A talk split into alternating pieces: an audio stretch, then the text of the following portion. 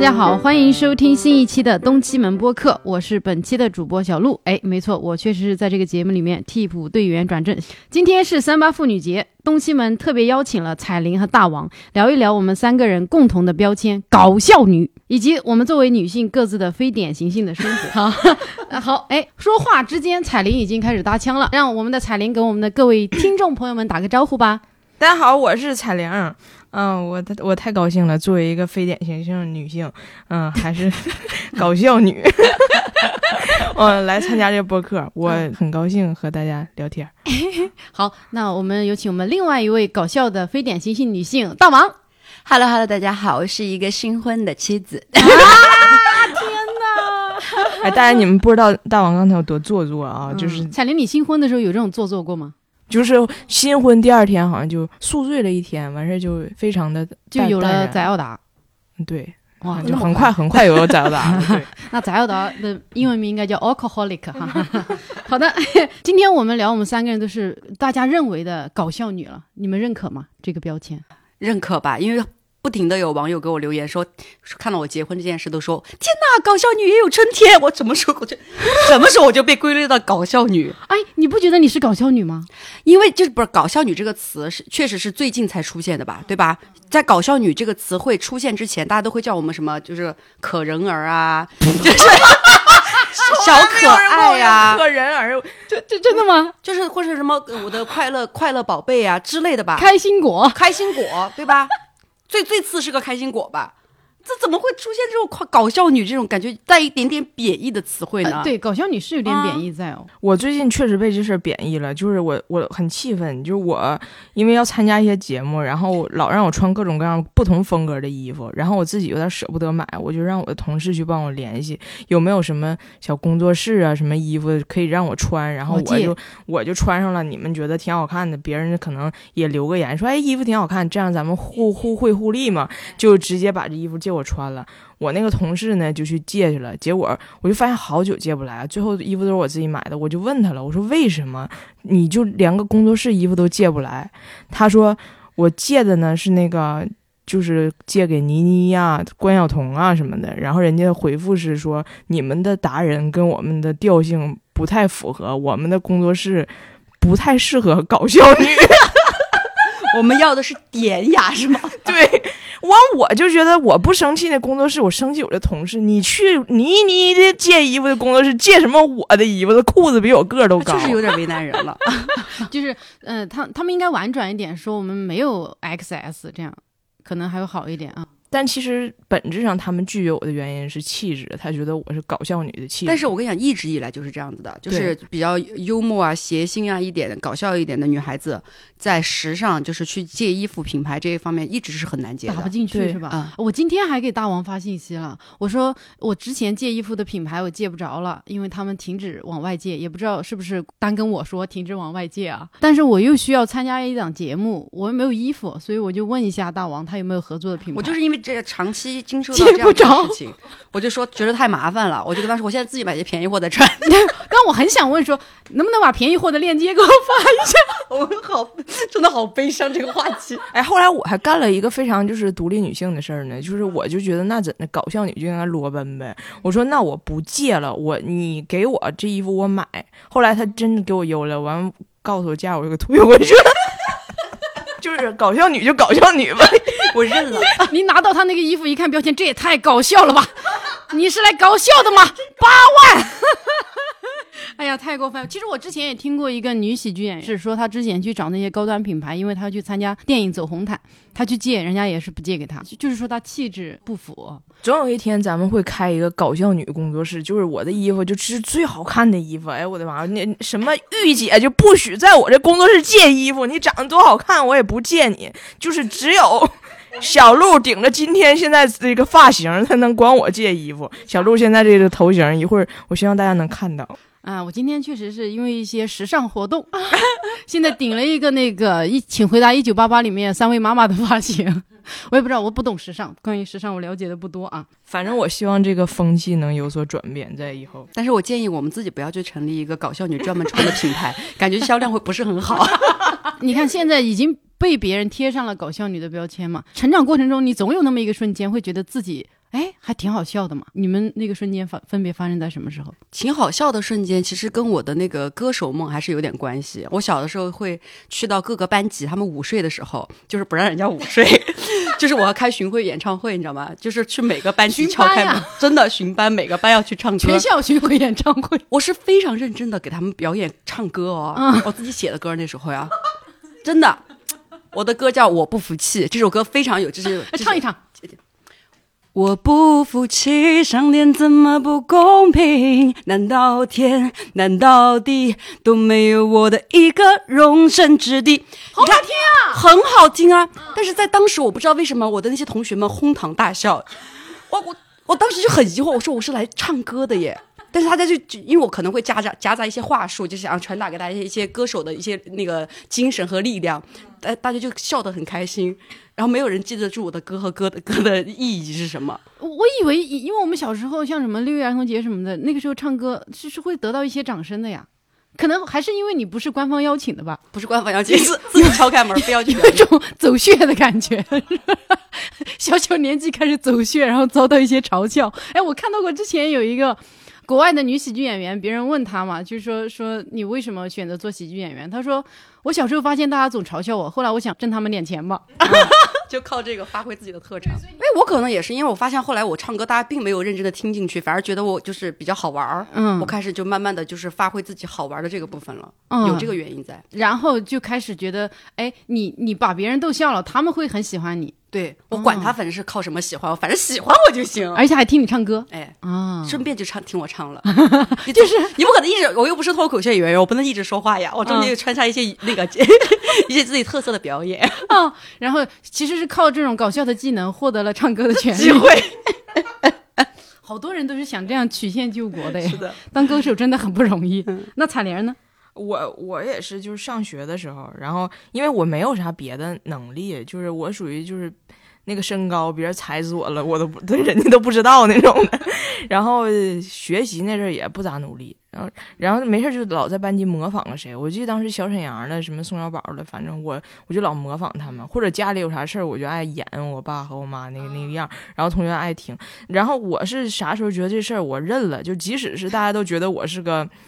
搞笑女嘛，就是但男生也没有追我的，但是我我觉得这我就走这个人设，我认了。就是我们我很暗恋我高中的老师，哇哦是是个女老师，就是那不是就是这这个事儿怎么说呢？也不是纯啊，就是很喜欢喜，欢，然后 appreciate，对，就是你嗯对，然后他呢那段时间身体不太好，心情也不太好。然后我经常演，我是跟同学演，然后我偷瞄我那老师，然后我那老师是本来应该批评我说你不要再搞怪了，但是他每次他都让我演完，然后他就说、啊，这是你你出去，你你出去这罚站去。但他每次都让我演完，我知道他是真爱看我演，嗯，然后我就是特别开心，就是等于他给了我一鼓励。天哪，然后呢，我那老师有一次中午跟人出去吃饭喝多了，回来坐我腿上了，说你咋那么逗呢？然后摸摸我脸，我当时哎呀，我就哎呀不行。得到了老师的宠溺，哇，那你小时候的这个场景突然觉得有点浪漫，他在闹，他在笑，那不就是人生最最终想要的吗？对，小小年纪就得到这样正向的鼓励。他不得不说，东北人真有才华。哎，不过就是意识到自己搞笑之后，老那个老师对你表示了很喜欢你。那其他的呢？就是你有在人际关系方面有些什么获得吗？就幽默这件事情给你带来的好处？好处就是比较容易受喜欢，甚至有那我在二班、一班都有班门口来看我模仿那个呃小沈阳的，哇塞，他是原地演出就有人来看哎呀那还不像你这个巡回。我是属于不动的，你知道不？我在这儿一坐，人家有过来就是偷票的，就得有黄牛。你看你还得上人家，你就是那种开专场的脱口秀演员，对我是到处去超市门口走穴的那种演员。在这个上我是受到了肯定。哦，就受欢迎嘛。反正就是就只有是这个欢迎嘛，就是啊，就是大家为你鼓掌叫好。然后该谈恋爱的都谈恋爱去了，然后我一个人坐那儿，演完之后一散场，自己孤独的站在讲台上。就大家听完我的段子，然后全自己去早就是感恋去了觉感觉那些同学们都是情侣，就一起来看电影似的，看完他们俩就约会去了。大王呢？我也经常类似，他应该不会吧会，就是那种。你起初你会因为觉得好像自己就是搞搞笑呀，然后这些滑稽的动作呀，会会让那自己自己暗恋的那些男生哈哈大笑，吸引到了他们。吸引到他们。一开始你只在乎这个人看见你了，你根本不不在乎他是看见你是嘲笑还是什么他，眼中的你是啥样？他就觉得我很好笑，然后就是反正管他的，我就是只要他们向我靠近就好，我能靠近他们就好。慢慢你到最后你会发现，就是他会牵着另外一个女生来看你，对，从我面前走过，然后给你的小碗里丢上一块钱，连钱都没有，穿的还是让我送他的那件毕业的礼物的一件 T 恤，牵着那个女孩的手来看我，我真的都好难过。当时就从一开始你觉得这个人看终于看见我了，到后来他看见我了，但他旁边还有别人一起看我。真的，舞台背后是悲凉。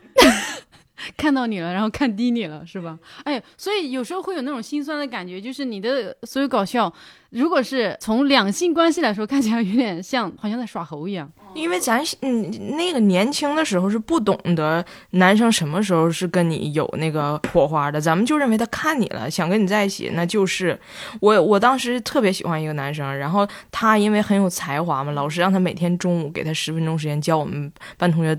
读一首诗或者一首词，但是他有点有有点太没意思了，所以大家都不听他的。后来老师就说：“彩玲，你去跟他搭配，慢你去才跟他一块儿说，大家就听了。”东北然后我就去跟他搭配说，我一搭配之后，大家老喜欢我俩了，就是大家都能跟我，因为我老逗大伙儿嘛，我就以为，哎，我这机会，老师促成我跟我的男神，对，我就以为他肯定已经爱上我了。这个时候你们同学会被起哄，对会起哄，对同学也起哄说，哎，他俩说，我当时就觉得，哎，我每天晚上睡觉的时候都是我俩一块儿，下次就滑冰出来的，你知道不？就那种大家眼中光环的，对。结果后来我就表白了嘛，给人写了八十多页信。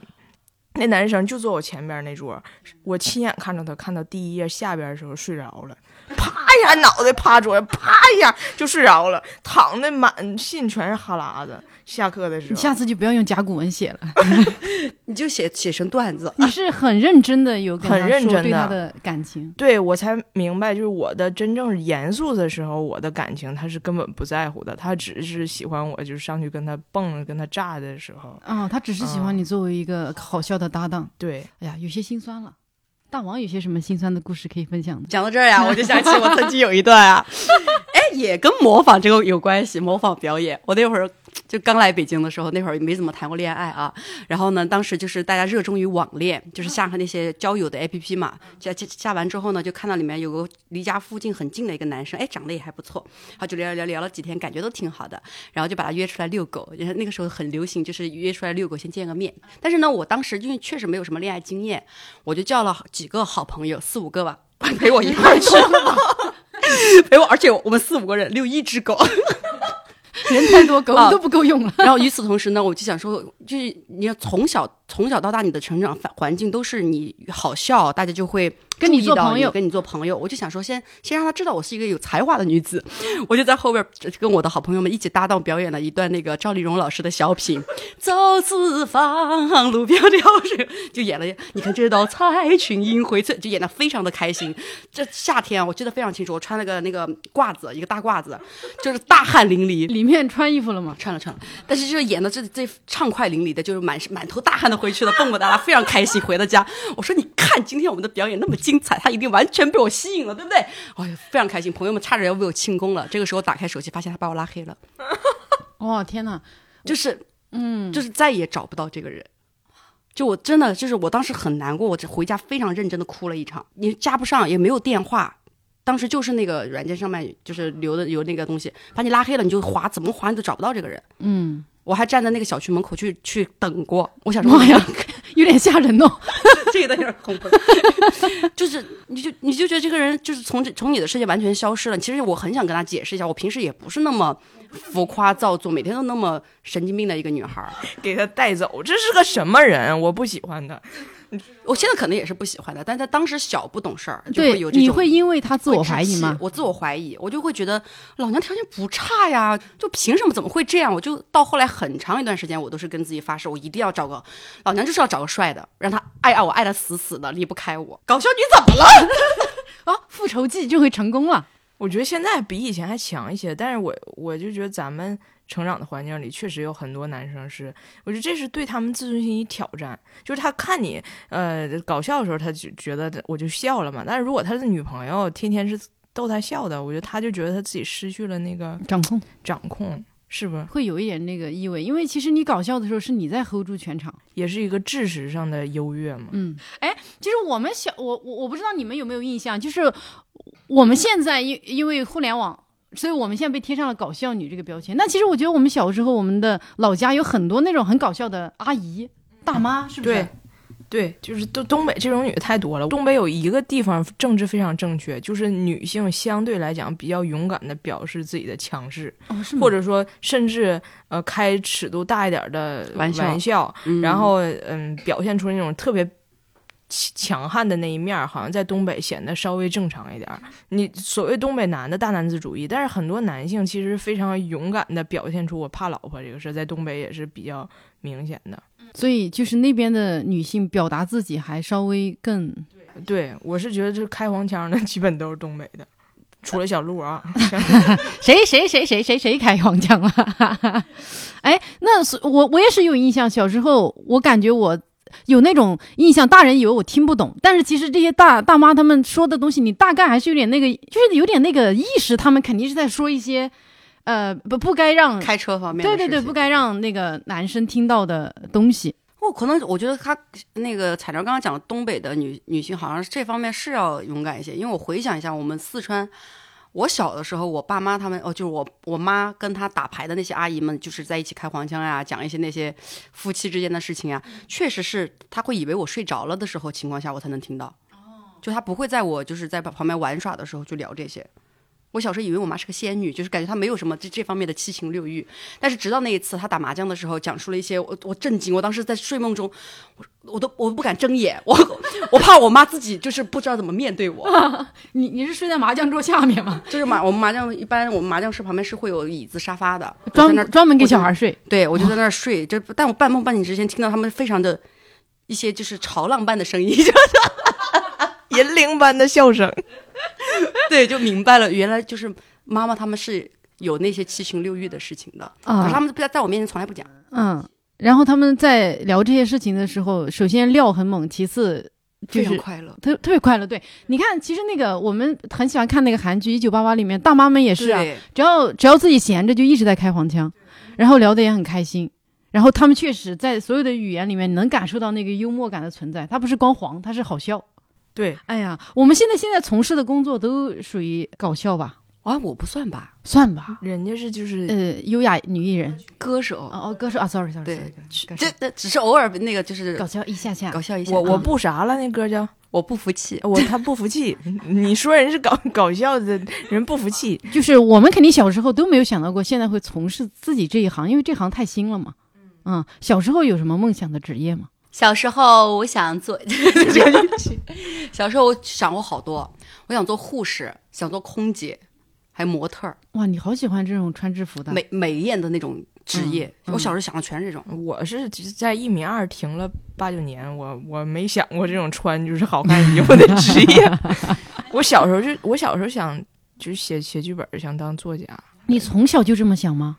我爸一个大文艺青年，天天我爸是属于真的把读书当成乐趣的那种，就是他想读书。这个这个男人，就他天天 就看什么奥尼尔，我一直以为奥尼尔就是就是咱说那个篮球队员嘛，但其实我爸是真喜欢看他戏剧，没事给我讲就是命运的轮回什么玩意儿的，嗯，那就耳濡目染了，属于对。然后我就总觉得，就是咱咱们都有这个，就是想得到父母的认可嘛。我就总觉得你总有一天，你的书架上放的都是我的书，然后我写的那个最烦人的男一号就是你。就是那个天，我是觉得，反正那家庭环境是让我觉得对写东西很有很有。哇，我因为我不知道，我觉得你这个真的好细致的，有当编剧的想法，有当作家的想法，是吧？对我小时候就是就想，我爷爷天天写剧本，他现在已经阿兹海默老年痴呆了哈，天天早上起来第一个事儿进他那屋去写剧本，因为他的结局已经写完了，但是他永远忘了他写完了，哎呀，然后他就去。再写一遍，然后第二天早上还去写。我都告诉他，我说爷，你已经写完了，你其实我可以给你印出来，我给我朋友看，你就想让他开心。但我爷爷说，每次都说啊啊，对，写完了，然后第二天早上还去改去。这太像一个电影桥段了。对，因为他的生长环境就是在那个历史环境下，他受到过很多打击，所以他心里非常害怕。他总觉得得这个落笔是不是不正确啊？是不是会会，然后造成了他这心理阴影，所以才导致他得了阿兹海默以后，他觉得他前面都写都没问题，他就是觉得这结尾是他一个遗憾，是他一个害怕的点，所以他永远认为自己没写完，永远都在改结局。永远在改结局。哇天呐，这个是个好剧本呢。我觉得你可以写爷爷的这个剧本。对，困在时间里的爷爷，嗯，每次你跟爷爷说，爷爷你结局写完了，爷爷说你是谁呀？我是马冬梅，马冬什么？什么采铃儿啊？采什么铃啊？我爷真是，就是我我录《奇葩说》的时候从国外回来嘛，然后我爷所有的人，那《奇葩说》都已经播完了，我爷 突然间有一天问我，这个马东不是马季的儿子吗？我说是，他说。那他怎么这么不懂事儿呢？你一个孕妇给你叫来北京开什么会？我才我才明白，我爷爷其实已经这些东西他都不理哇解，。异曲同工。我奶奶以为我是唱歌的啊，对我到处演出都是拿着个话筒拍的照片嘛，我奶奶一直以为我是在到处唱歌。那你这个发型，他怎么会误成这误会成这样呢？我我这个发型这辈子只有这一天。哎，你刚刚提到当时回奇来奇葩说的时候，其实确实，我当时第一次见你的时候，我觉得咱俩在那个千人奇葩捞，我俩蹲蹲在那个呃阶阶梯上嘛，都很自闭，我们俩都在一个角落里。然后我当时我不知道你怀孕了，然后到后来看到你怀孕的时候，我也很震惊，呃但是我会觉得，我会觉得是一个好很好的榜样。因为你跟我年纪是差不多，然后我会一直害怕说，我生一个小孩儿，我怀孕什么这些事情，可能它会限制我做很多事情。但是你，你就是好像怀孕这个事情对你没有造成任何的阻碍，你就是一直勇敢的往前走。我觉得这是一个很好的榜样作用。但是我们在录制期间，确实也会有一些不一样的声音在说你这怀着孕来来录节目这个事情，对吧？我是觉得我我的那个最初的想法肯定有这个，就是我希望向大家展示，就是你你不要害怕这个事儿。如果你真的渴望有个孩子，不要觉得因为他你就一定要放弃什么什么东西。但是这个又存在一个反过来说一个幸存者偏差，就是如果我没有奇葩说的机会，或者说我没有短视频的机会，嗯，那如果我是一个早九晚五或者需要加班的职场女性，那我其实没有这个资格说这话。你不要害怕，你什么东西都不会被影响，是因为我这工作相对自由，然后给我这个我所有的工作都是在说话嘛，所以我只要把话说明白了，其实别的还好。嗯，所以这是属于我幸运的一方，我不能代表百分之九十九的女性，但我依然就在我的能力范围内，我当时确实想展示一个这个声音，就是。呃，我知道我上这节目会有很多人说我，或者是首先说你怀着孕不该上节目，这是最荒诞的。其次呢，还有是说，呃，什么对孩子身体不好，就看起来是对你关心，伪装之下呢，其实还是对你的排斥，还是嗯不接受你这个形象。但是我是觉得无所谓，就是你这些东西都能挺过去，而且作为一个已婚的妈妈，你想做什么，你还是可以坚持这样去做，你可以把这事儿完成。我是挺想表，如果我在奇葩说上表达的更好一点，可能效果会更好。但是你表达的很好，而且你现在孩子也很健康，我觉得你完全就是去做到了这件事情。健康茁壮，嗯，但是这个、就是、孩子才一岁，都快有彩铃高了，你说说？哎，但是我觉得我呃就是真的，既然提到这个话题，就是我是我在说这个事儿的时候，我特别强悍。就是我当时在奇葩说海选的时候，我就说，我就想证明我我作为一个女人，我想做什么，就是我首先是我自己，然后我才是一个妻子，然后我才是一个妈妈。我要证明我先做我自己，我要做我自己想做的事儿。这些时候我表达的特别有有立场，特别坚定。然后别人说你上节目不怕耽误孩子身体健康什么的，我都觉得那些都是无稽之谈。我自己知道我怎么回事儿。然后马奇葩说录完了之后，我去产检，发现那医生说我儿子那个心脏心室没有长全，就是属于那个心脏那个搭的一个血管没有没有长好。然后说有可能三岁以后会会自愈，也有可能不自愈。然后我妈就多嘴问了一句：“那你说这个事儿是啥造成的呢？”医生也是随便一说，说有可能是孕妇过劳啊，就过度疲劳，或者是焦虑，或者什么，有可能这事儿也没有科学，就也不是说拿出数据来了。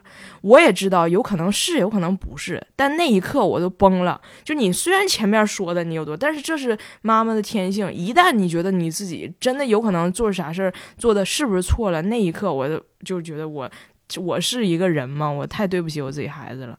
但是你话说回来呢，你还是要相信生命。我儿子自己就长好了，长好了已经。嗯我说这个跟你录节目不是什么直接的关系，你总觉得孩子身上出现的任何一个问题，都跟你做的每一件事情息息相关。啊，还好都挺过来了，而且嗯孩子、呃拿铁现在长挺好啊，哎呀，那就老硬实了。嗯，可欢腾了哈，每对，所以这是就不女性也是女性太容易自我反思，太容易自我，嗯、就就就就是反思之后把这个罪名放在自己身上。嗯，你看这种事儿，如果发生在爸爸身上，说你俩当初是不是没有戒烟戒酒啊？一个是男，就是男性，有可能是我我戒了吧，他可能就把自己抽那几回烟、戒喝那几回酒都已经忘了。同时，如果别人想你那你就怀孕之前你跟我喝多的，他可能觉得那肯定不是那次的事儿。但是你要是妈，肯定第一想，完了，我是不是怀孕头三年零五个月是不是喝了一次酒？对，就是这种心态。对，但凡孩子有一点点问题，他就会想到我自己肯定做到哪一点对不起他。就是责，就是那种包罗万象的责任感啊！我见过我的那个朋友，就是怀孕的是连咖啡都不喝，嗯，啊，那倒倒是可以喝。我的儿子叫拿铁，因为你一直喝拿铁。就比如，哎，我特别想知道，因为那次我特别感动，也刚刚聊到节目里嘛，因为那次我记得你在节目里面说结婚这件事情，我也我觉得好感动啊，好勇敢。这个事情，呃，我不知道，一直就是大家给的反馈都是很正向的哈。我只看得到正向的，哦、真的吗？我是那种我只看正向的。那是怎么？是不是有个功能可以屏蔽掉恶评？对，我就有可能右眼不太好，看不见，反 正就每次就是直接用右眼看是吧？就因为我觉得我想我我做了的一些事情，是我我会去肯定我自己，我觉得是对的。那么我只只愿意去看到那些我我做这这些事情鼓励到的那部分人，他们给我的正向反馈，我觉得我鼓励到他们，他们也给我正正向的一个呃奖励，那我们就互相给予。那些不好的我就不想看，我也看不见。对，我觉得他那次就让我好感动。我觉得呃，女生好难这么勇敢的说出来自己的爱。以及大王真的是很，就是我就觉得她是那种很强悍的女性，只是她有一个呃温柔的外表，但他内心就是很强悍。我从小到大真的没什么人说我温柔，这你们，因为你俩吧，确实是可能可能是真的是比我就是 double 去不是我们俩看过你跟你老公在一起时候状态，哦确实是很温柔。哦，也是因为你们俩接触我的时候，我已经跟他就是热恋中了，我确实也是有一些变化的。我刚来奇葩说的时候，好像也没有这么温柔。嗯，就是我觉得好的爱情还是会，就是会让一个人有一些改变。而且你当时在台上表白的时候，为啥我们那么感动？是你是我难得的见到的，就是你台上展现状态跟你台下基本是一样的。对，很多人就就包括我自己，实话实说，我的人设是一个妻子，一个妈妈，但实际上我跟我老公之间。我也不不温柔，然后我我也你你你要是不认识我俩，你都不觉得我俩是夫妻。就是 我作为妈妈，我也就是一个普通的妈妈，她可能跟大家看到我的那个人设还是有偏差的，这点我也承认。但是你是那种，就是你爱你老公，然后你想表达你这个爱，你线下也是一样。她海选完事之后，坐我后边还跟我聊她老公，聊了半个小时。我可爱说，人家一一问我就开始指不指不指不停的说，半小时孕妇都该上十次厕所了，让你摁在那儿。一直摁住。哎，真的是我，我那次为什么这么感动？我就是觉得你很坚定的去爱，我觉得很少见。就是你，我之前也私下问过你嘛，就是你为什么这么坚定要跟这个人在一起？我就觉得好难有这份坚定啊！我因为我最近打探了我周围很多人，他们结婚的理由都不是因为非要跟对方在一起，比如说，比如说想住一起，就是比如说我问到的女孩说啊，我不想跟我父母住一起了，我想要。跟别人住一起，然后还有那种说，呃，就是年纪到了老被催，我不想听，就是完全是外界的原因。但是他是唯一一个我在问的时候，他就是爱对方的。对，我觉得这个就是我想的比较少，是我觉得我在这个人身上得到的肯定，也是让我觉得幸福和快乐的，我就愿意去去接受这段感情，可能会带给我，比如说大家会去考虑的一些经济呀、呃等等别的一些附加的条件吧。就是我，我觉得我的这个受受到的回馈，让我的心情愉悦，去大过了那些必需品，别人认为的必需品。很多时候你发现，就是很多给人的感觉很拎得清、心理成熟、完全知道自己想要啥的人，我曾经以为他们都是因为想的非常多、想的面面俱到，才能有这种我完全知道我自己在干什么的状态。但实际上，你仔细看看这些人，他的共性是他想的不多，他想的很少。其实很多时候就是你去掉一些很多干扰的因素，然后屏蔽掉别人质疑声音，其实最后你就知道你你大概知道自己要啥，那个状态就就出来了。总结一下，彩铃这段话就是夸我大智若愚。哎，你们刚刚说想的少这一点，我觉确实觉得很有道理。像彩玲啊，我以前在遇到她之前，我总觉得当两个孩子的妈妈，那一定得是啥事儿都做得很好，事无巨细，然后呃，就是方方面面的嘛，都都是那个那方方面面啊，那都是非常的完整啊，然后非常的细致。但后来我认识彩料之后，我就觉得我有一种奇妙的心态，说哇，这么粗线条的人都能当妈，我是不是也可以斗胆试一试？我方方面面完整，我盆底肌首先就不完整，哦，展开讲讲。愿闻其详。真的，我真是我作为女生，我应该是最粗的那种的。我要没给孩子，你在说啥呀？这一段 就是心思最笑粗就能播啊！最不 最不细腻的人。我没给我孩子丢了，就已经是我最大的那个。嗯对，其实我我我意识到像，嗯大王的感情关系里面，就是特别罕见、特别珍贵的一点，就是你我们以前也有聊过，就是你老公他是完整，就是你们俩是完整接纳对方，就像你说的女性幽默这一点，他也是对，我就说我获得的这个认可和肯定嘛，我真的是只有在我现在这个这一任身上，就是实践过蛮多次，就是我会有比较疯狂喝多的时候，就是可能会展现的非常夸张啊、滑稽啊什么的时候，然后。你知道他都会在旁边默默的注视你。我包括我之前有一次，确实有个局里面，我还认真的就是，你知道我在那边主主持的非常开心啊，这边的朋友啊，这边的朋友，然后大家就就是会笑嘛，啊，就是我觉得我好疯，然后就会会那种撒娇问他一句，我说怎么办，老公你还爱我吗？然后就是会这个事儿就会过去，然后我也喝多了，后来我就断片断片了，忘了这个事情了。但第二天他就他就会跟我突然就会来一句：“你昨天问我，你还我还爱你吗？”就他就会说：“我现在回答你，我爱。”嗯，然后与此同时，他说：“但是我不想让你那么累。”嗯，你就会觉得很贴心，你就会觉得就下次是他上去搞笑了，放着我来。就至少至少你当你做了一件其实就是你实际是有在付出的一件事情的时候，你得到的一个反馈是正向的。其实你刚刚说到，我们会在这种呃场，就是很多场合里，你不自觉会担当起那个搞气氛的那个角色，你会觉得自己属于这种讨好型人格的人吗？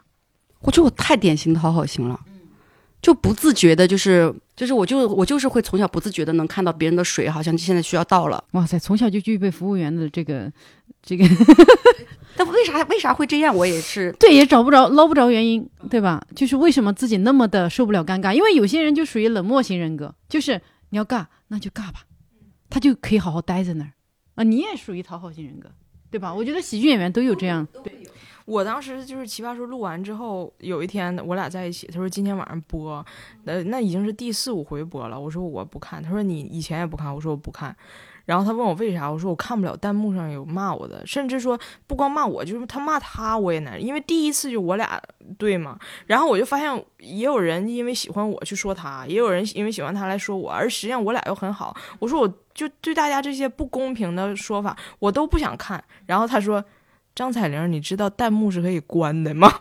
我说我不知道，然后我才我关掉了弹幕，我才开始看奇葩说。就是可能现在跟当时好比好一些了，因为就是一录的次数多一点了，就习惯了一点。但刚开始我对那种大家对我的恶评，尤其我自己觉得是不公平的时候，我真对我刺激特别特别大。我其实这也是讨好型人，有些人是没有那么在乎这些的。对，那这还是讨好型人格，在那个场子里就是受受不得大家的氛围掉下去。我见过一个人，真的完全没有讨好型人格，根本不在意别人尬不尬。就是我们就见我的律所的同事和他女儿，然后呢，他没到。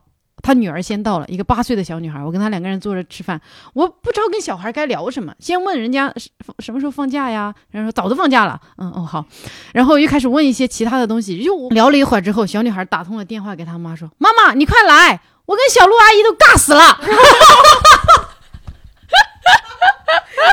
他也有很很直白呀，这个孩子。我就坐在那，我说，哎，我觉得也没有那么尬吧。我觉得这小的时候，我妈妈总会就说我这些事儿，就是比如你你那个哎叔叔你去敬杯酒，然后那个你得就是总是逼着我去做这种比较会来事儿的事儿。然后有一次我记得特别清，就是我旁边有个别的小孩儿，就是人家家的孩子，就是呃跟长辈说话特别有礼貌，然后特别会说话，然后全程表现特别礼貌。我妈就觉得我又不说话，然后表现的也不好，不懂得给人端茶倒水，不懂得说我家里有水果，我就想谁家里没有水果啊？就为啥非得说就是我家里有水果，就吃吃吃，人都说不吃了，你还非得让他吃？就是人本来就糖尿病，你们让他吃那么多水果干什么玩意儿？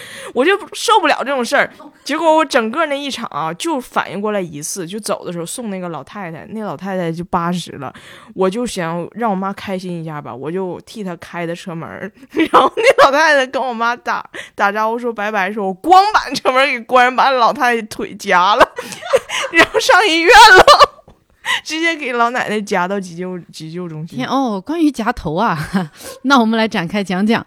以前彩玲有一次，呃，我们一起聚餐吃饭，他呢喝的有点微微微微微醺啊，然后我就把他，他打了个车，我就把他送上车，我把他塞到了车上，把他把安全带给他扣好，然后我说你好好的啊，到家要跟我说一声。然后我就刚准备把我的头退出来的时候，张彩玲突然醒过来，拉过了门把，咣就把我的头夹子。我就真的感觉眼珠都要被挤出来了，愣在那儿。然后还好他因为够醉，所以他劲儿没有那么大，不然现在怎么可能坐在这里当主播呢？所以你是从小就有这个癖好是吧？对，就爱帮别人关门。对，你是不是脑袋被门夹了？没有，那我来夹一下。哎，刚刚彩玲讲，我突然在想啊，我们这种服务性人格会不会是讨好型人格？会不会就是被妈这种从小调教出来的？嗯往往是有一个比较强势的妈妈吧。我哎，我妈也会这么，你妈妈很强势吗？就是会跟我讲，你一点儿不懂事儿啊，你看不见吗？就是哦，怎么眼里没活儿？哎，眼里没活儿，哎，扫把倒了都不会扶，就就很老爱说这种话。就是我，就是他，我我我，其实后后来我跟我就长大之后，我跟我妈提过这个意见，我说其实我一直很疑惑，就是你为什么要小时候把我教成这个样子么懂事？对，就是我说你看啊。我说我是真的，就是平心而论的去跟他聊这件事情。我说你看，这次大家一起出去玩，大家都坐在那儿，哎，我又是给人家弄水果，又是给人家，就是比如出去玩不是在自己家里。我说你有没有想过，这样你的女儿是最累的，嗯，对吧？对啊，你是那个服务人员，对啊，我就是嗯服务员，多多多出来的，嗯，不领工资的服务员。就是我就会问我妈，为什么要把我教成这样子？她自己也也不知道为什么。哦，我觉得他这个其实很传统观念，我妈妈也是这样的人，就是比如说年夜饭什么的都是她做，各种活儿都是她干，就是她可能习惯了，觉得因为她的传统观念里觉得这是一个美好品质，不给别人添麻烦，然后为别人的生活锦上添花。传统女性的美德。对对，对，以前那个《渴望》那个电影里面的慧慧芳是吗？那个角色就特别老了的那个电视剧里面，就是忍受所有的委屈，牺牲自我，成全大家。这是他们以前的观念，会觉得这样是好的，但其实这个，你你等到体现在你自己真实身上，你是那个最累的人。对我就觉得没有必要。我就如果你已经是一个讨好型人格了，那 OK，我们现在就是去去接受自己嘛，都讲。其实我觉得也没有增加什么太大的负担，反正我也习惯了，我就是这个样子。可是如果说我们要去再培养下一代的话，我们就没有必要再去强调这件事情，对，为别人，对，没有必要，你获得不了什么。考虑别人，但是首先先考虑一下自己嘛。嗯嗯嗯，哎，你们我们刚刚讲到了妈妈，彩莲的妈妈是一个什么样的人，把你培养成了讨讨好型人格？我妈是一个就是她觉得全天下的人都没有眼力劲儿，一样的，对，就是觉得这都是什么什么人，就是就这点事儿都干不明白。她觉得她是最，呃，咋说呢，就是眼观六路，耳听八方的她。希望她就是她真的希望我能就是 hold 住全场全。嗯，这次就是回家之前给我接了好几个铁岭电视台的活儿嘛，就是给真真接了给铁岭家乡父老拜年什么的。然后话说不好了，就是我我要是拜年的时候，他说你咋这么困呢？然后我说我眼睛就这么大，就是他就是他永远在他心中，一个是我没有精气神儿，一个是我嘴不够甜，一个是我眼里头没有活儿。我就想，我天天这么努力赚钱干嘛呢？就是我眼里不想有活儿，你天天让我眼里有活儿干啥呀？哎，真天下妈妈真的一模一样。她说的这几条一模一样，从小就是这么规定我的。我小的时候去拜年，我为了让自己显得嘴巴甜一点，然后那个会说话一点，我还背那些什么易阳开泰啊、什么，就从一背到百上去。天哪，好心酸的童年。啊但这东西就是，你看我妈这么教育我，我就觉得我有点过于讨好型人格。然后等到成熟了以后，还得自己往回调整，说不用那么讨好。但是像我老公的妈妈，就是加拿大的人，她是就是完全不给孩子这种引导，所以我我我老公可能因为性格温和一点吧，但他那两个妹妹都是那种完全不讨好人，我想怎么做就怎么做，我不绝对不会先考虑别人的感受，然后再去做一个决定，这都很极端。其实你说的像他们这种，就是完全不讨好的，就等于人本来行走于世是两条腿，一个可能是你的工作能力算情商，呃，就就像智商；另外一方面是情商，他等于那条彻底瘸掉了。对，就这都得有个度。就是除了你妈妈之外啊，就是你这辈子你有没有那样一个女性是你觉得对你影响非常非常深刻的人？嗯，有两个女性，嗯，就是我我在学校博士毕业，他们搞博士毕业的晚会，然后是我们学校一年一度最大的一个盛宴，就是那个博士毕业，他们拿到学位，然后有一个大的晚宴，然后这两个女生就是啊、先锋女性，就是观点非常的先锋，然后。她俩穿了两套非常好看的裙子，然后全没有刮腋毛，没有刮体体毛，然后穿了两个他就是平跟鞋来的，因为所有其他女生都是穿的晚礼服嘛，然后都要刮，因为外国女生这体毛有点太重，就就是像雾像雨又像风的，然后他俩上来之后，因为那个体毛太重了，拖地了，嗯。团团雾雾，就在那个 PPT 拖地了一下，就是对，就是胳膊底下扎俩辫儿出来。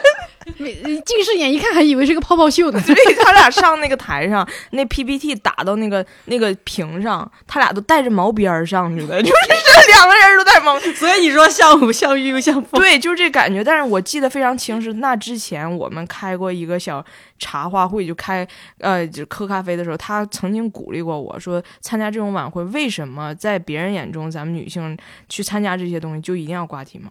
那男生也没有都刮，他不是在标榜说你男生刮我就刮，男生不刮我就不刮。他的意思是，我认为我重视这个晚会了，我想我也穿的很得体。那我认为我首先我不想穿高跟鞋，其次我不觉得我应该刮体毛。嗯，他就这么做的。然后我当时被人家煽动的老有情绪了，我说我也要这么做，咱们就要向世界证明，咱们想不刮就不刮。结果那天早上我穿完裙子之后，发现哎，真是有点不好看。然后我就我还穿我还没刮去的，然后到了学校之后，偷摸在附近的那个食杂店买了两个剃须刀，然后在厕所干刮的，就汗刮，给我疼坏了。但是我依然没有那个勇气，说我一抬胳膊全是腋毛，然后去。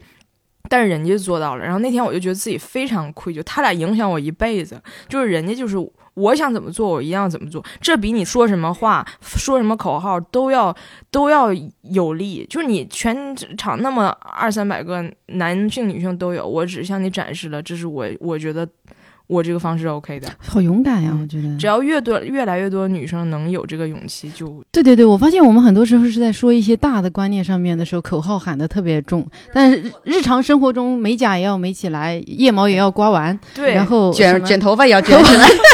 头发也要时尚起来。对，就我觉得我个儿矮，一穿衣服觉得不好看，还非得穿高跟鞋。实际上我都知道我也，我没穿内增高啊，我我我也知道他们的观点是对，咱们少一点那个勇气。哎，对你你说的这个，我这这我意识到，我之前有一次，我现在说起来很愧疚啊。出门之前刮腋毛，刮刮的鲜血淋漓，最后导致没有去那个活动，因为夏天一出汗就好辣呀。那说到这话题，我也说一下吧。我由于为了省钱，没有在外面脱毛，然后又不想再刮毛了，因为刮了它确实就是会不舒服。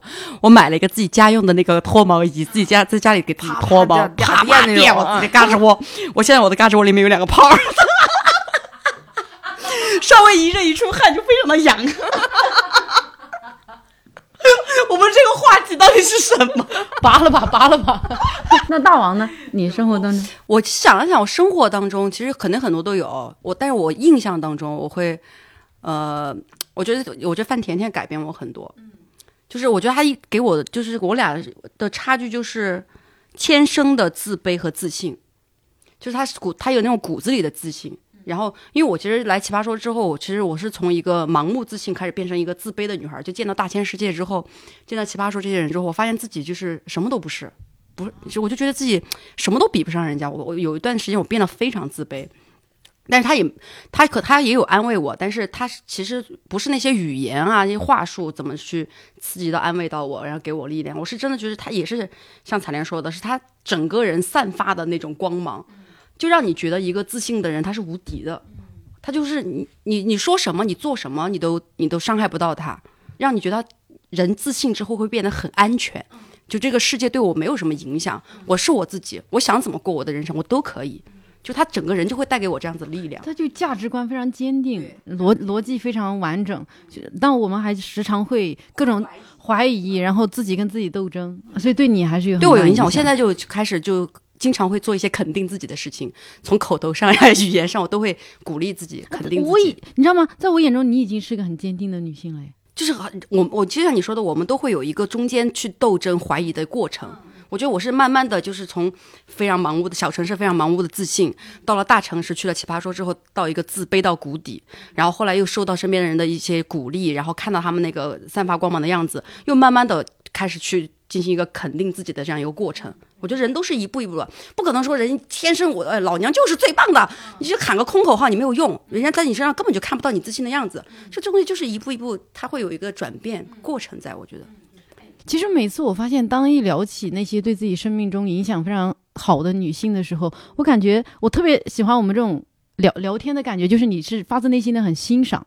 嗯，就是这这这，因为现在我感觉很多这种影视作品里面特别喜欢，尤其是你看前几年宫斗剧特别火嘛，对吧？都是为了争宠，然后还有现在职场也是，呃，两个人 battle 争一个，呃，就是以前现在应该有一些风向的转变，就是什么两两男争一女了哈，以前都是经常两个女生暗斗啊，打来打去女二啊什么的。哎，对对对，就在争争争一个男性。但是我觉得，其实女性友谊在我们生活中是很常见也很也很重要的一个存在。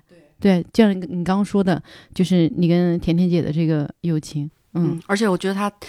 的除了就是自信这些点啊，他就是他他有参与到我人生蛮多，就是比较转折。了，你刚才说的不是雌竞这问题吗？我真是这个事儿，我特别反感。就怎么就是，嗯，当然大家已经觉醒了，我觉得发现很多文艺作品这雌竞这么。我跟小鹿是属于半个同行嘛，所以有这个特殊经历。我永远都不可能忘，就我去上脱口秀大，我现在不能看着小鹿，我怕我哭。我上脱口秀大会，然后，嗯、因为我要跟杨蒙恩比嘛，所以我从任何情况下实力上都不如人家。就我也不是脱口秀演员，所以我比的时候心里是非常就没有底气的。然后每次在线下练开放麦练，我都不如人家。但是我是觉得我不想就是没比呢，就先就觉得自己不行，我还是在仔细准备。然后小鹿一直在陪我，结果还有两三天吧，就是要比了，然后我最后一个稿又推翻了，觉得不行，然后重新写，我心里特别没底儿。然后我给他打电话，他刚开始没接，再打还没接，然后晚上之后给我打了个电话。我就说你咋的了？他明显是声音不太好，我就感觉他是不是哭了？他说他也也也生病了，然后就说我现在别的可能不能跟你聊了，但你要说段子，咱俩现在就捋。然后我跟他捋了一遍这个段子，然后给我加了几个梗，跟我好好聊了。然后之后我还想跟他聊点别的，他说我太累了，然后就就完事儿了。后来我才知道，他那天是被一年一度给淘汰了。他淘汰了那天，帮我捋了脱口秀大会的稿，天哪，我要哭了。然后最后那一场，我在跟他那天其实不光淘汰是很多很多事儿，就是如果我是他，我是不会接我自己打来这电话的。然后我去比的时候，然后那场我还真把杨蒙给赢了。当然有他那天是，就是可能他有现场的一些其他，但是我起码我没有辜负我的那个准备。但是你说这种友谊，我的是天，你知道吗？我我想象你讲这段故事的画面，就是我很很喜欢脑补这种电影画面。啊，小鹿就是一个你们俩在战场上，她现在就是一个被万箭射在身上的一个女英雄，但是她自己在自己受了那么大的伤害的情况下，她还是把她的披风拉起来保护着你，然后你，然后你又自己迎上去，然后就是 打败了敌人。对，然后我就真的是赢了之后下来，我第一个给他打电话，我俩就是在电话里一顿哭，就是觉得他我，然后他才跟我说的这事儿。他说我那天是，哎，我就觉得我，哎，就我觉得我，俺俩一块儿赢的，等于 很好，好想此处有掌声。就是鸟鸟脱口秀大会的鸟鸟，因为我俩都是新人，然后也他跟我有一样的问题，就是在开放麦的时候不怎么。因为很多人不认识你嘛，脱口秀大会刚开始播，很多人都不知道你是谁，所以我们在开放麦非常容易冷场。我俩又都是那种自尊心有点强，一冷场非常难受的人。但是比那些男演员们一来，那女生观众都很熟悉他们了，一下就炸场。所以我俩当时都是一块冷。然后比赛的头一天，我跟鸟鸟鸟鸟说，我还。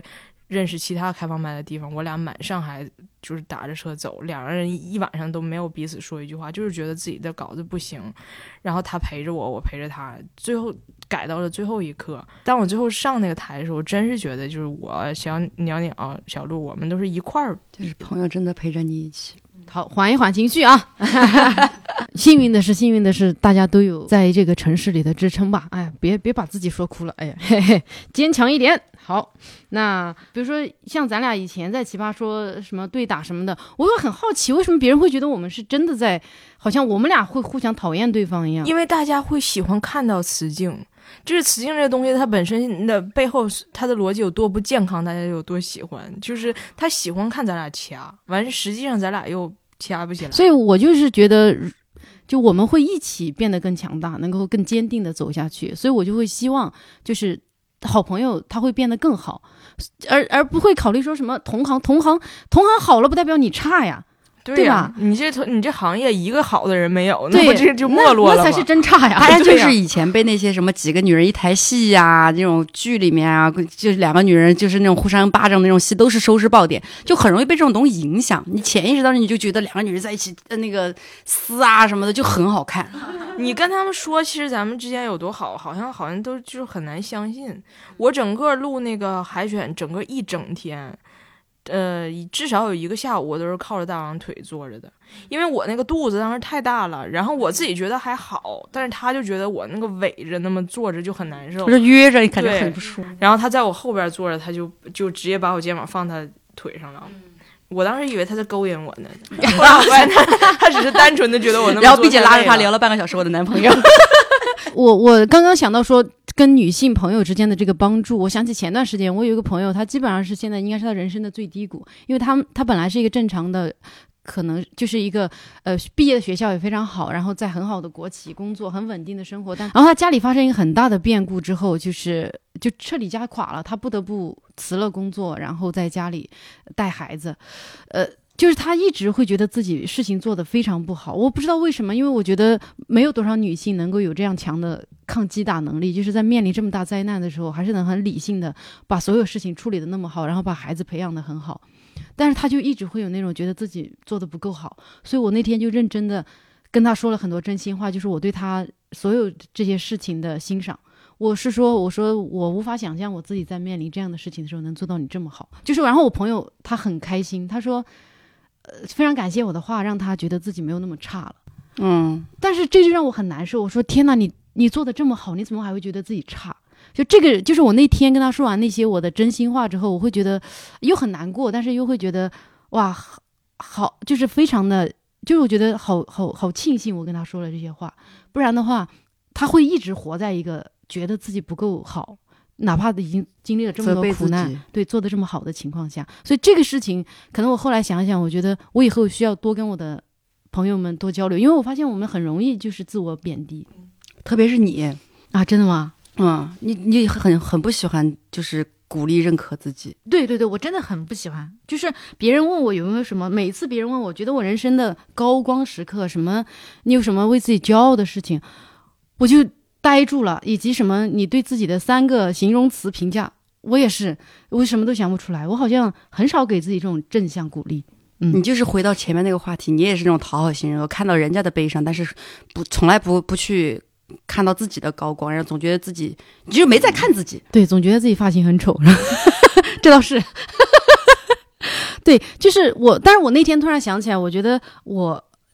嗯，跟我的朋友认真的夸了他，他做的很好这件事情，是我近期会觉得自己很骄傲的。对我觉得我很骄傲的一件事情，所以我现在想问一下，就是彩莲和大王，你们有没有这种自己会觉得我做的很好、很骄傲的事情？怎么陷入沉思？我经常都有，我都，但我都是很多小事情，我只是只是最近比较喜欢鼓励自己。最近花钱给家里装修了，哦，这个很好。然后因为但是是那种嗯不是说给他们钱让他们装修，就是我会参与到，因为我远程嘛，我在北京，我会参与到每一个细节，家里的哪一幅画是多大多大的尺寸，然后我就是都会打电话给那个师傅去把每一个细节给给量好，嗯，然后去家具什么颜色哪个更搭，然后就是玄关上的那个婚纱照呀，要怎么怎么弄，就是反正参与到每个细节，就是让我妈可能。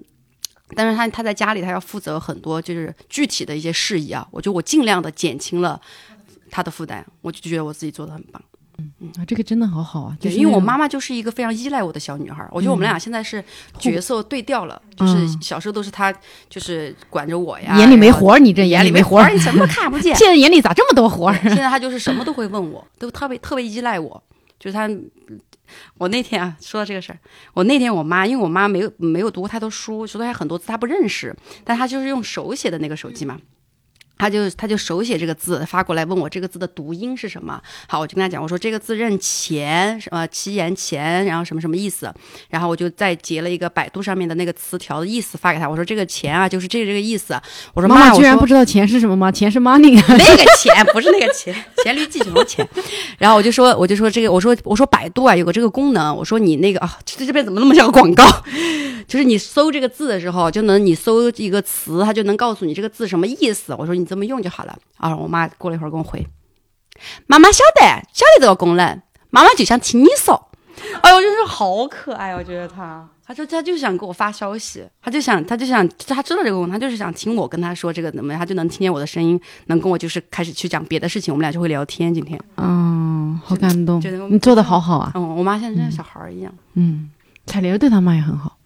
我本来都觉得最近我没有什么我做的好的事儿，但是你提聊起你妈，我觉得，因为我妈也是特别强势的性格，我平时跟我妈在一起待一个小时就不行，就是她总是在眼她眼中我什么都没做好，包括我现在，呃，录抖音说段子，她都会觉得你那说的不不对，就是她总是在指点我，所以我就觉得她不会就是那个发只有我一个人觉得不好笑的人吧？对，就是我跟她在一起，我就是觉得互相呃压力很大。但我妈前一段时间生病了，就是乳腺癌，然后但是因为你只要进那个医院，你变成看护了，别的看护就得走，因为疫情嘛，我就得全程陪着她，一直到手术。从在手术出来，我可能才有机会换人，但我当时还有很多别的事儿，我非常庆幸，就是我当时做这决定，就回去陪她，然后别的事儿都推了，然后就是现在我在想，我为什么这么就是我再看我妈，她就没有胸了，两个都没有了。那是我小的时候天天躺的地方，然后，呃，在她手术的头一天晚上，我还躺她胸上，我俩照了一张照片，就是那是我最后一次躺在我妈胸上，然后她从手术室里推出来的时候，就两个大的疤痕，嗯。但是因为我妈这性格这么强，我记得特别清的就是，但是那个手术室中，从真的推到手术室到你跟她说拜拜，中间有一个隔离的房间，给她测血压什么的。我妈走进去，她就不知道我还能听见她说话，但是她跟那个护士说，那护士让她坐下，她就以为那护士让她坐在轮椅上。然后我妈说，外边有孩子看着我呢，非得让我坐着轮椅进去吗？我自己能走进去，就求着那护士，这求求你让我走进去。我其实能听见他是说这话。我妈被推进手术室，她都不想让我看见她坐轮椅进去。那我以前是接受不了她为什么永远这么强势的性格。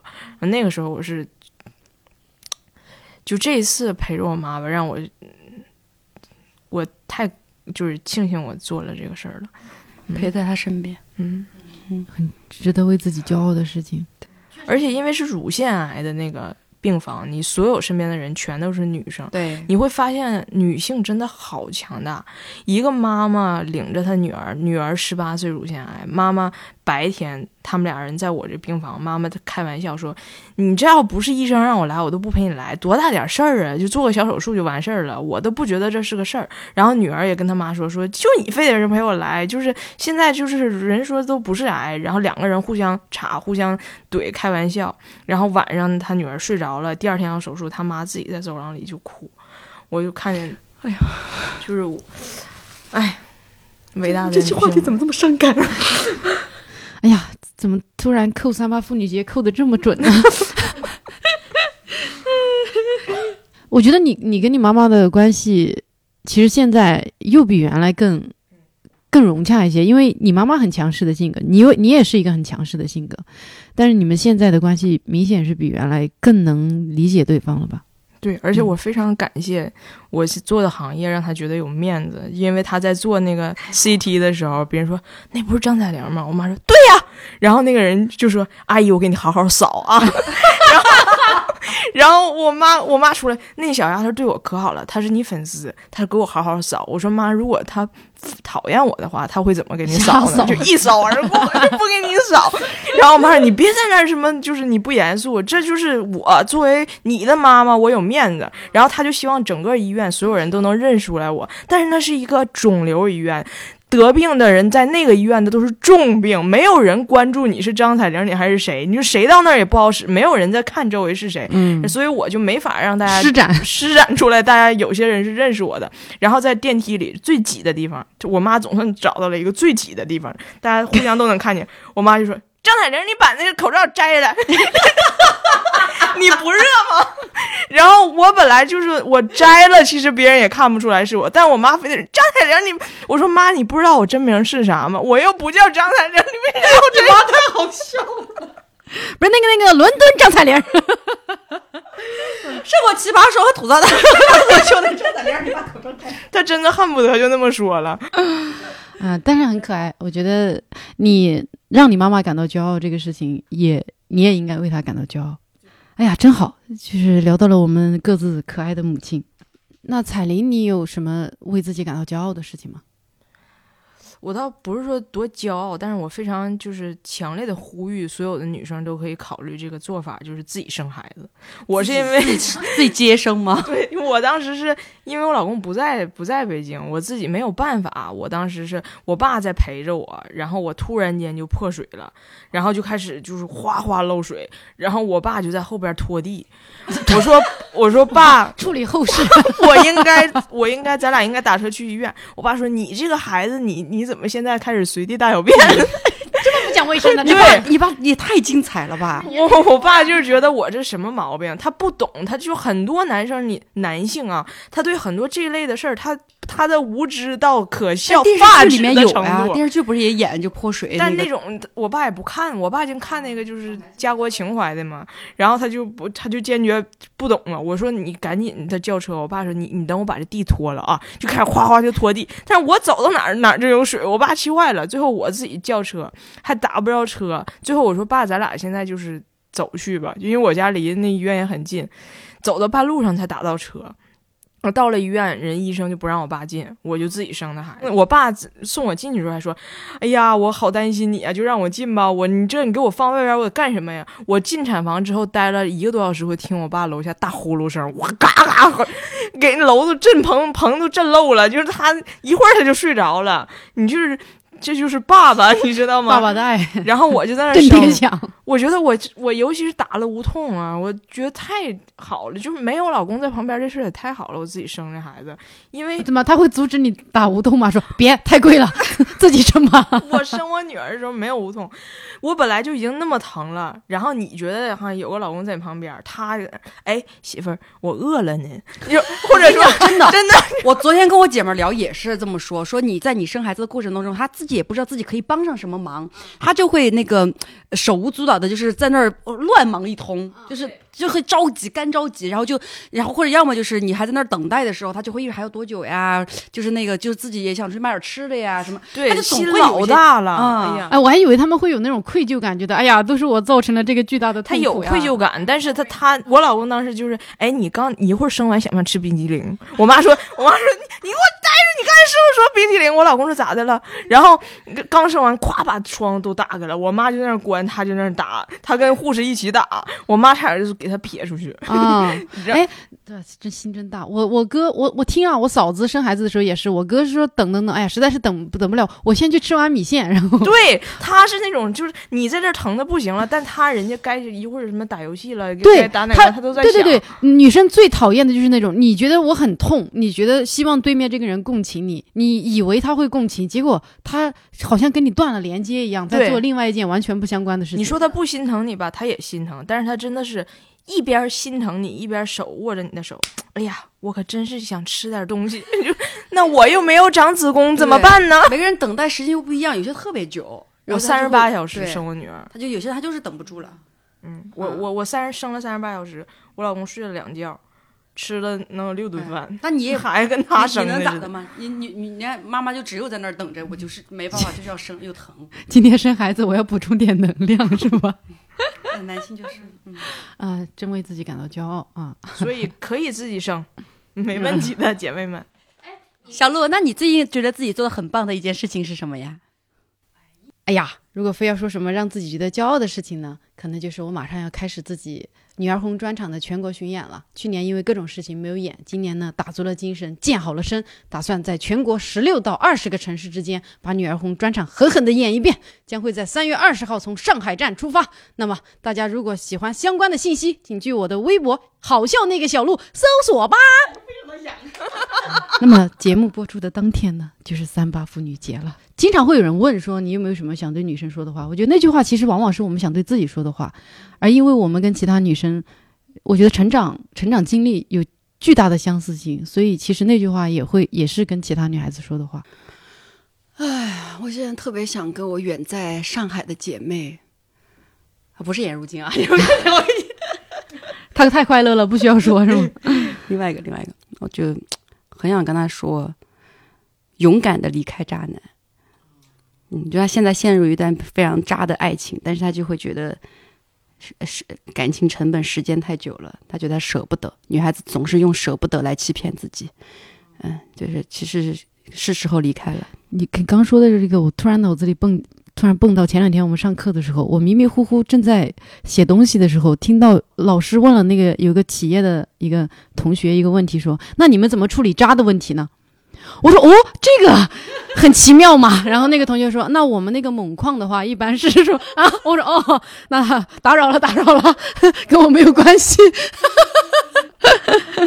啊，彩玲呢？嗯，我就是因为我是妈妈嘛，我就以妈妈角度说，就鼓励一下女性吧。我就觉得，嗯、我当时喂奶的时候，就身边会有很多声音，他们是所谓的好心，就比如说啊，你这奶不够，你得多喝汤，你这得多喝排骨汤，你这得怎么怎么地。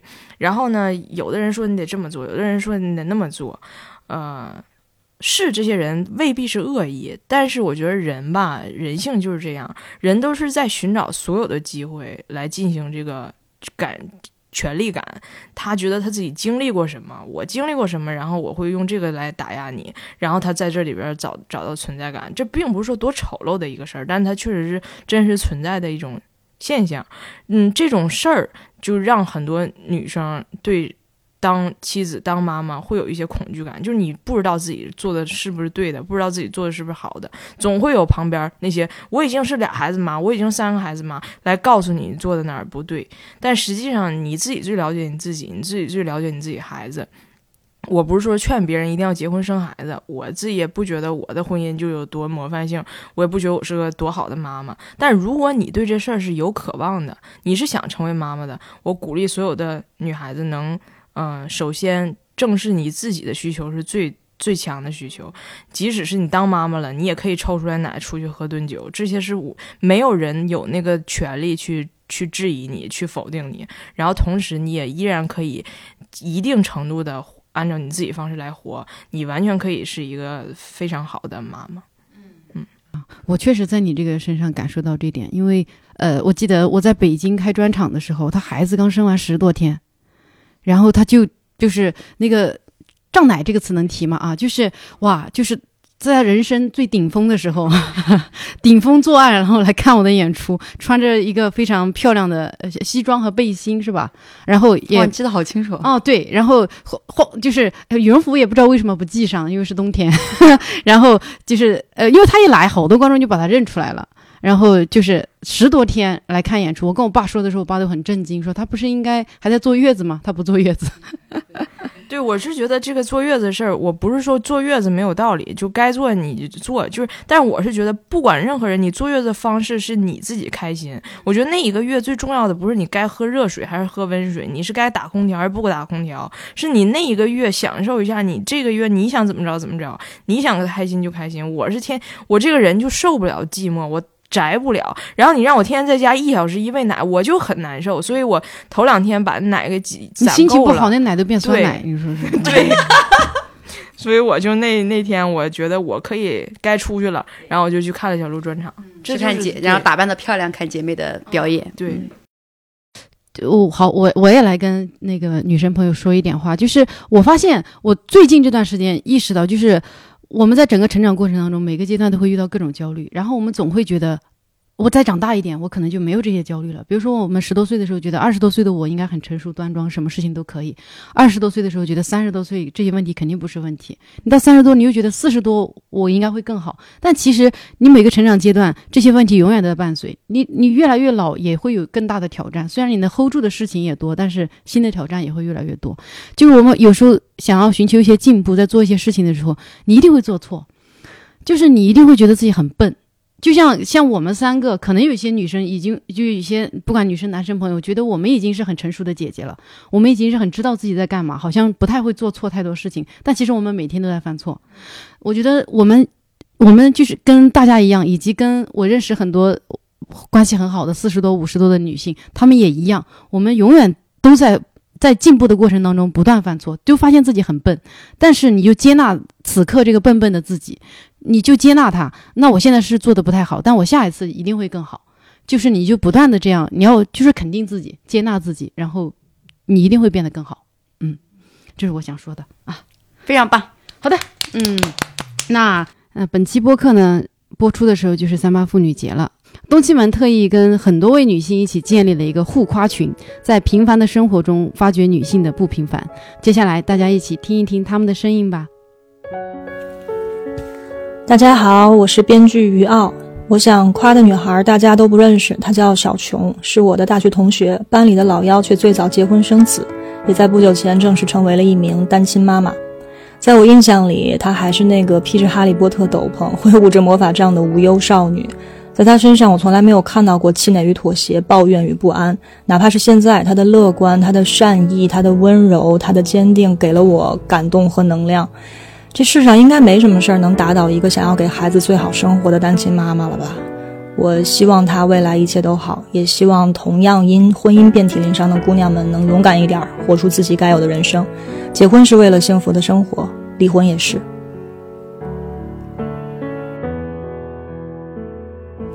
大家好，我是脱口秀演员英宁。今天我想给大家安利的宝藏女孩，确切说也是一位宝藏奶奶，叫杨本芬。是一位作家，她写了一本叫《秋园》的书，可以说这本书见证了一个世纪内中国社会的变迁。最让我感动的是，杨本芬奶奶从退休后六十多岁才开始写作，这也这本书也是她人生第一次写作。由于房子很小，杨奶奶写作的地方是他们家的小厨房，也正如他书中所言，所有的东西不过被泯灭，但是记录了下来，是露珠，也是宇宙。大家好，我是演员尹贝西。今天我想来夸一夸我很敬佩的一位女性，她就是演员刘涛老师。嗯，记得第一次在荧幕上看到刘涛老师是《外来媳妇本地郎》，那时候觉得姐姐很漂亮。后来在越来越多的作品里都看到了她。刘涛老师温婉大气，通透坚强。在生活当中，他更是严于律己，每天都保持着健康的习惯和心态。在工作里，他更是敬业突破，一次一次的作品当中都能够感受到他在一直探索自我极限。可能包括我自己在内的大部分女孩，我们都平凡但却不甘。或许我们从刘涛老师身上可以学到如水一般的生活智慧。但是都先别着急，趁着今天太阳好，先晒晒。努力的事儿就交给明天吧。好。我是演员史策。今天呢，我想给大家安利一个宝藏的女孩，就是我们三板大斧子里面的三姐蒋诗萌。她呢，真是一个积极、阳光、向上的女孩，然后每次呢，都能给我们正能量和温暖。包括我们三板大斧子的那个呃戴的小发卡和一个这个卡子上写的“三板大斧子”，都是诗萌姐做的，所以她真的是细腻。再加上温柔，再加上幽默，再加上哎呀完美吧，就是他这个本本来的一个属性了。所以我希望在未来的日子里，他可以永远都快快乐乐的，永远都幸福健康。然后我也会带着他给我的正能量和阳光，还有那些发卡，继续前行。大家好，我是刘景熙，我今天六岁半了。我要夸的一个人是我自己。我有一次写数学练习册的时候，我只改了一个错，十秒钟就能改完。还有语文练习册，我改我改了，没有一道题是错的。我觉得，我觉得，我觉得我自己特别骄傲，我都赶上上我们班的数学学霸和语文学霸，我都我成学妈了。大家好，我是崔玲儿，我是惊喜的妈妈。我想夸一夸我的宝贝女儿惊喜，因为她特别的勇敢、善良且坚强。惊喜已经六岁半了，嗯，在体育锻炼、身体素质方面，她并没有什么优势。于是呢，我们今年制定了一个伟大的计划，就是每个周末都要去爬一座山。每当看着他大汗淋漓，虽然很累，但是也在坚持的样子，我都感到很欣慰。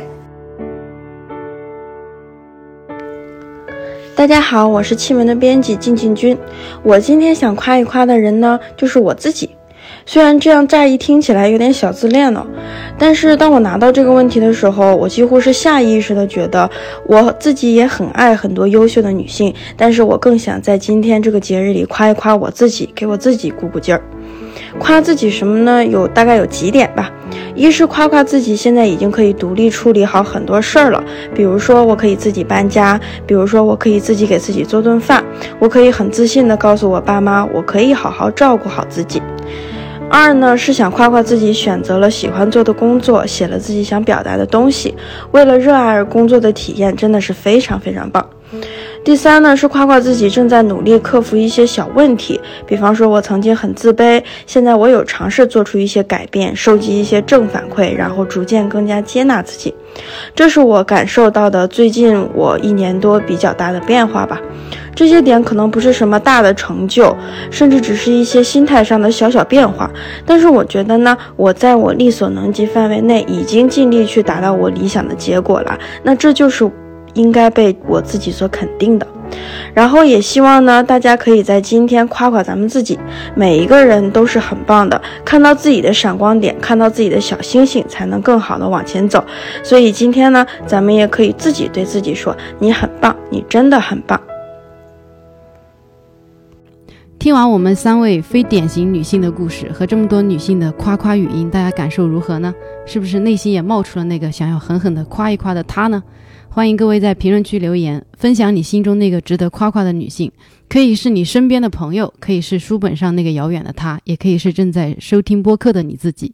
好了，以上就是本期东七门播客的全部内容。更多相关内容尽在东七门的微信公众号与官方微博啊！非常开心，请到了彩铃和大王，我们今天聊得非常的愉快啊！那我们一起跟大家说个拜拜吧，再见了，姐妹们！啊，妇女节快乐，姐妹们，节日快乐，拜拜，拜拜。